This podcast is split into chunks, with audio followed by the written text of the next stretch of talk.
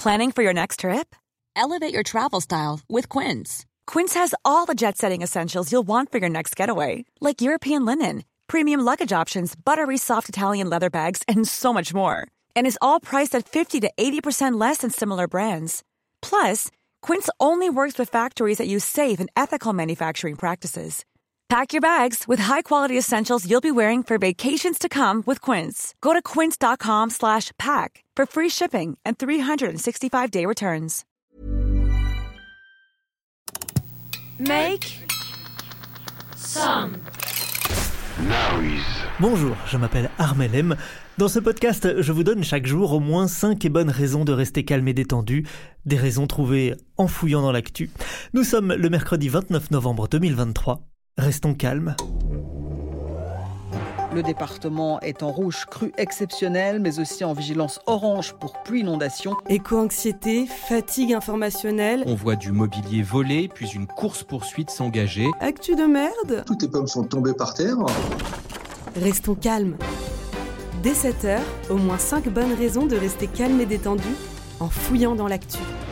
Je n'ai pas pu vous proposer d'infos détente. Hier, j'étais un petit peu malade, un peu au fond du seau, comme on dit, mais aujourd'hui, tout va mieux. Je peux repartir à la pêche aux informations positives. Au sommaire de ce nouvel épisode, un plan français pour sauver la biodiversité, un projet de label vert pour les festivals, une école dédiée à l'écriture de séries, une baisse du nombre de passoires énergétiques, des sous pour le Centre national de la musique, nous croiserons un jeune rhinocéros et une invitée, Angèle Châtelier, journaliste culturelle qui a plein de bonnes nouvelles dans ses poches. Restons calmes. Chaque jour, au moins 5 bonnes raisons de rester calme et détendu. Avec Armel M. Mesdames et messieurs, l'effondrement du vivant est un péril grave. Nous sommes déterminés à agir pour l'éviter, déterminés à préserver les espèces et restaurer notre biodiversité. Je vous souhaite d'excellents travaux tout au long de la matinée et je vais céder la parole à Armel M. Oui, merci Madame la Première ministre de me céder la parole. Elisabeth Borne a présenté lundi la nouvelle stratégie nationale pour la biodiversité, un plan en quatre axes et 40 mesures pour mettre fin à l'effondrement du vivant et restaurer la nature à l'horizon 2030. Parmi les objectifs, la stratégie fixe à l'horizon 2030 la mise sous protection forte de 10% du territoire, la réduction de moitié du recours aux pesticides et de la pollution lumineuse, la plantation de 50 000 km de haies ou encore la dépollution de friches pour lutter contre l'artificialisation des terres.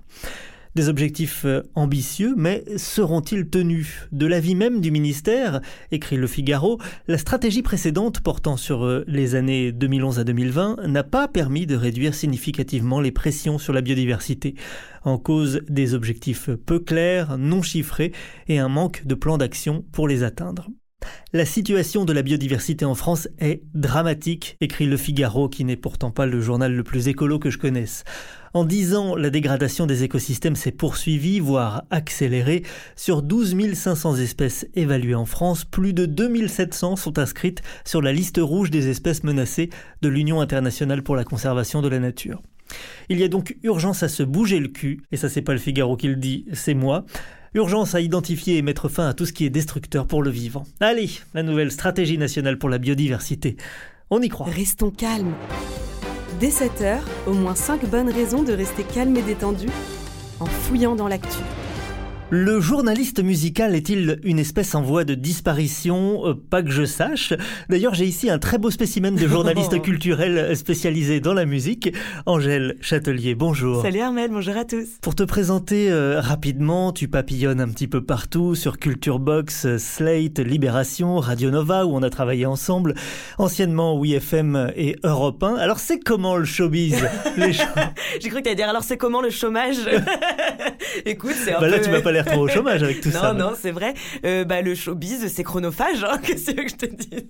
Il est comment, Pascal Pro? Je le connais pas. Et je l'ai jamais croisé. Je, je sais pas si j'en ai envie. Et Stéphane Bern? Oh, bah Stéphane Baird, il est joyeux. Tu le connais? Non. Il y a un article très marrant du Monde sur le public des émissions télé. La journaliste a infiltré le public des émissions télé au milieu de spectateurs souvent âgés, recrutés, encadrés par des sociétés spécialisées. Alors on y croise par exemple deux retraités pimpantes de 61 ans qui se connaissent depuis l'enfance et assistent à deux ou trois émissions par mois depuis, euh, depuis des années. Ce qu'elles aiment, elles, c'est voir du beau monde. Ah. Elles avaient envie de découvrir, euh, ça a commencé comme ça, elles avaient envie de découvrir l'envers du décor et puis en discutant avec d'autres personnes dans le public, elles se sont inscrites auprès d'agences et là, depuis, elles sont tout le temps sollicitées. Euh, après quelques expériences décevantes, quand même, elles sont devenues sélectives et ne vont plus n'importe où. Euh, quand tu seras à la retraite, toi, peut-être dans, dans 30 ans Ouais, ou jamais. ou jamais, tu penses que tu passeras tout ton temps sur des plateaux télé Je pense pas d'ailleurs, je sais même pas si euh, finalement euh, on sera encore là dans 30 ans.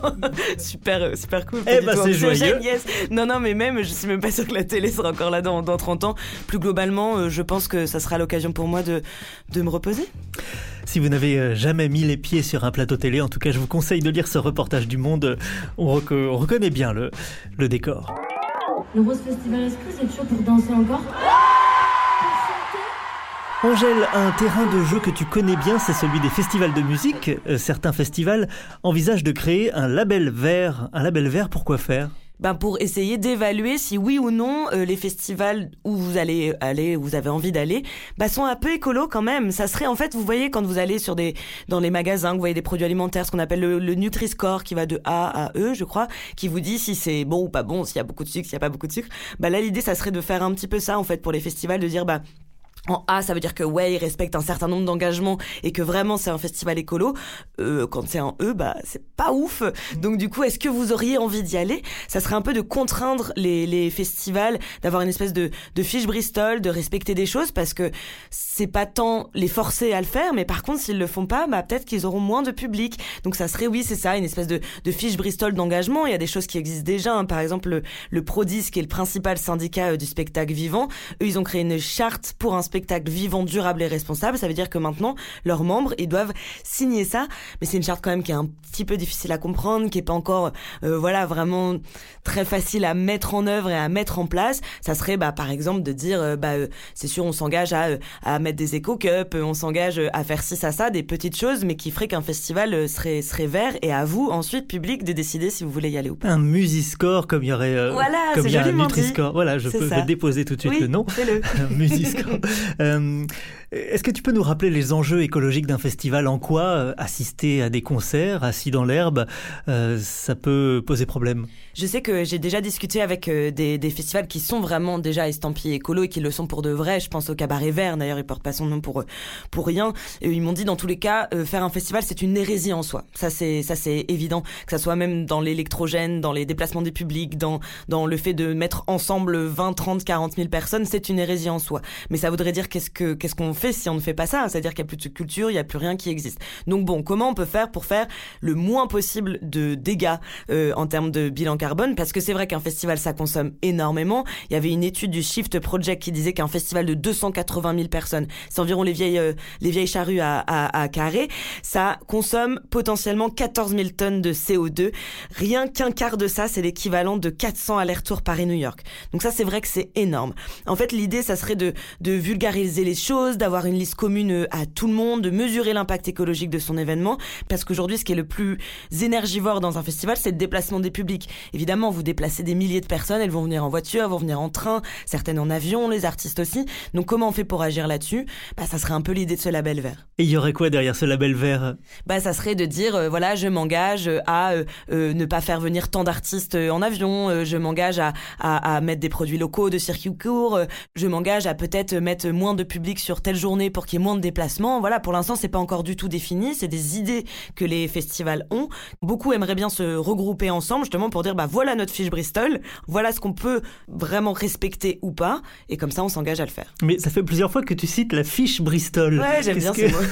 Ça me rappelle ma jeunesse. C'est une petite, une petite Oui, fiche, quoi. Avec plein de couleurs, des stabilos, quoi.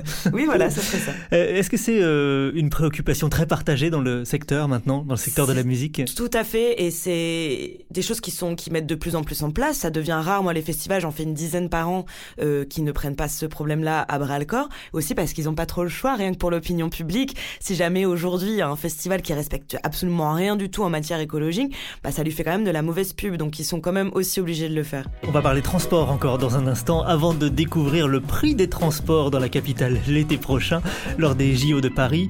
Voici quelques bonnes nouvelles. Bonne nouvelle Il y a moins de passoires énergétiques en France. Sur les 37 millions de logements de l'ensemble du parc français, on estime qu'il y avait, au 1er janvier 2023, 6,6 millions de passoires énergétiques contre 7,1 millions en 2022, soit une baisse de 7% sur un an selon le bilan annuel de l'Observatoire de la rénovation énergétique. Euh, je rappelle qu'on parle de passoire énergétique quand un logement est noté F ou G dans les diagnostics de performance, la plupart du temps en raison d'une isolation pourrie. Bonne nouvelle Saint-Ouen, près de Paris, accueille une école dédiée à l'écriture des séries.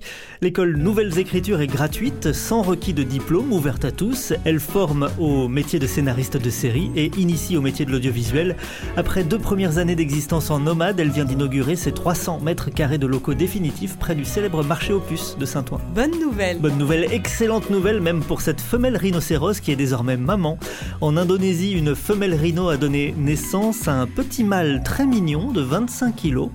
Une excellente nouvelle pour la maman et pour l'espèce tout entière, car le rhinocéros de Sumatra est menacé d'extinction. Le rhinocéros de Sumatra est le plus petit des rhinocéros, il peut quand même atteindre euh, une tonne 5 à l'âge adulte. Restons calmes.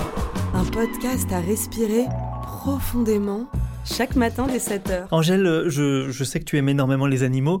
Est-ce que tu pourrais décrire ce petit rhinocéros, ce petit animal mignon? Quoi qu'il arrive, effectivement, il est beaucoup trop mignon. Euh, difficile à décrire, je pense qu'il faut vous imaginer des pattes d'éléphant avec un pelage de mouton. Il a une énorme tête allongée, donc plutôt un cheval, et des grandes oreilles, donc euh, teckel. Mais mignon quand même. Ouais, trop mignon. Bonsoir et bienvenue à tous dans l'actualité de ce jeudi. Les nouvelles sont mauvaises, l'info nous fatigue, et puis le ciel est gris. Restons calmes. Chaque jour, au moins 5 bonnes raisons de rester calme et détendu. Restons calmes, c'est un rendez-vous quotidien. Chaque jour, en fouillant dans les recoins de l'actu, on trouve au moins 5 bonnes raisons de rester calme et détendu, avec parfois l'aide d'invités très calmes, comme Angèle, Angèle Châtelier. N'hésitez pas à vous abonner, à partager et à commenter les épisodes, sauf bien sûr si c'est pour dire du mal. Angèle, t'as une bonne nouvelle toi aussi. Le Centre national de la musique, c'est une sorte de maison commune des acteurs et actrices de la musique en France, un peu comme le CNC pour le cinéma.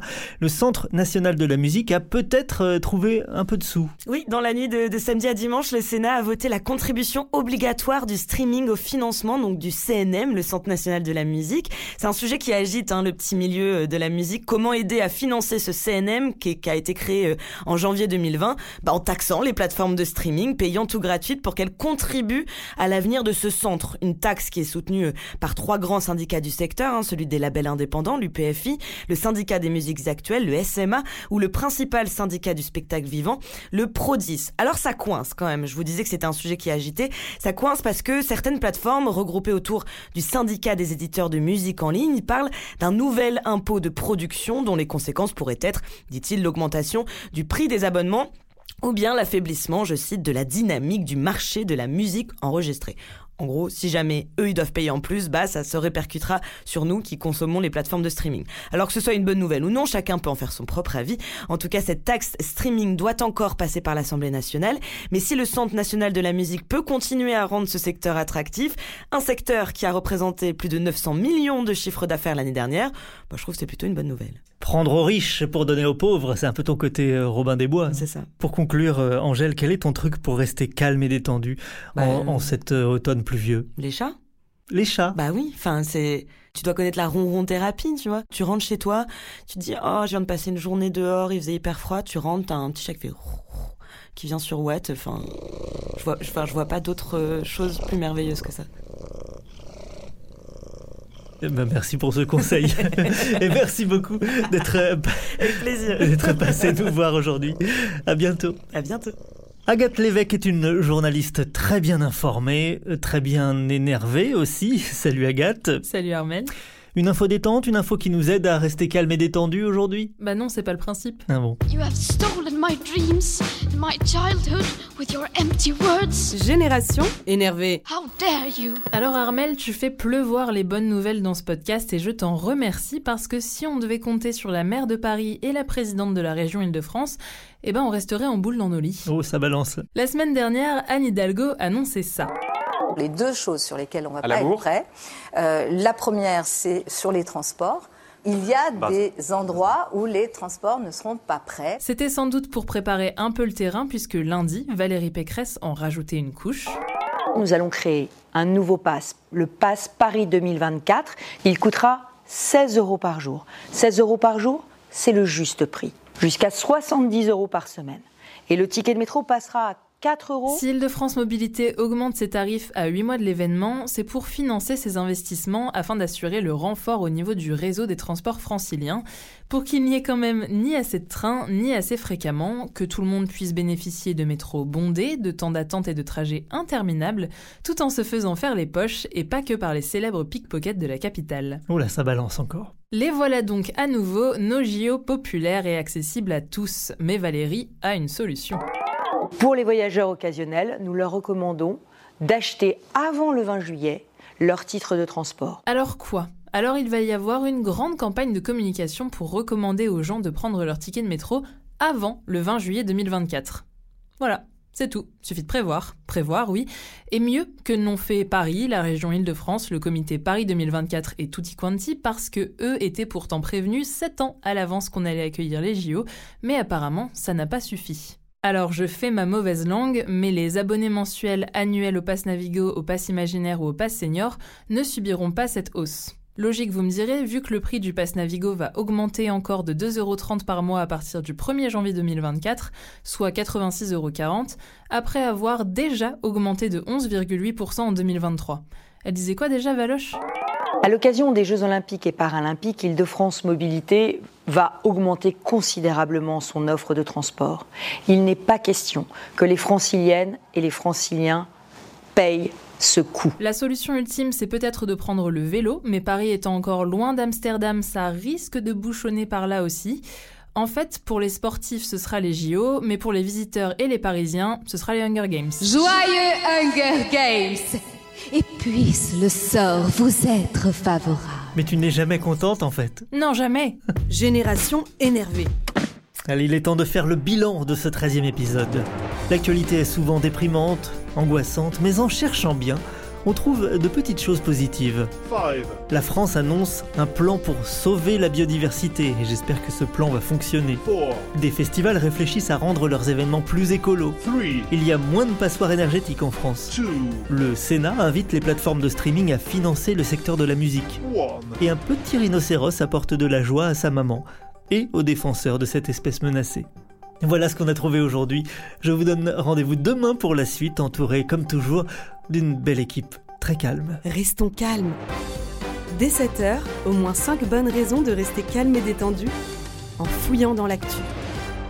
Vous avez aimé cet épisode? N'hésitez pas à le noter, le partager, le commenter et à revenir lundi.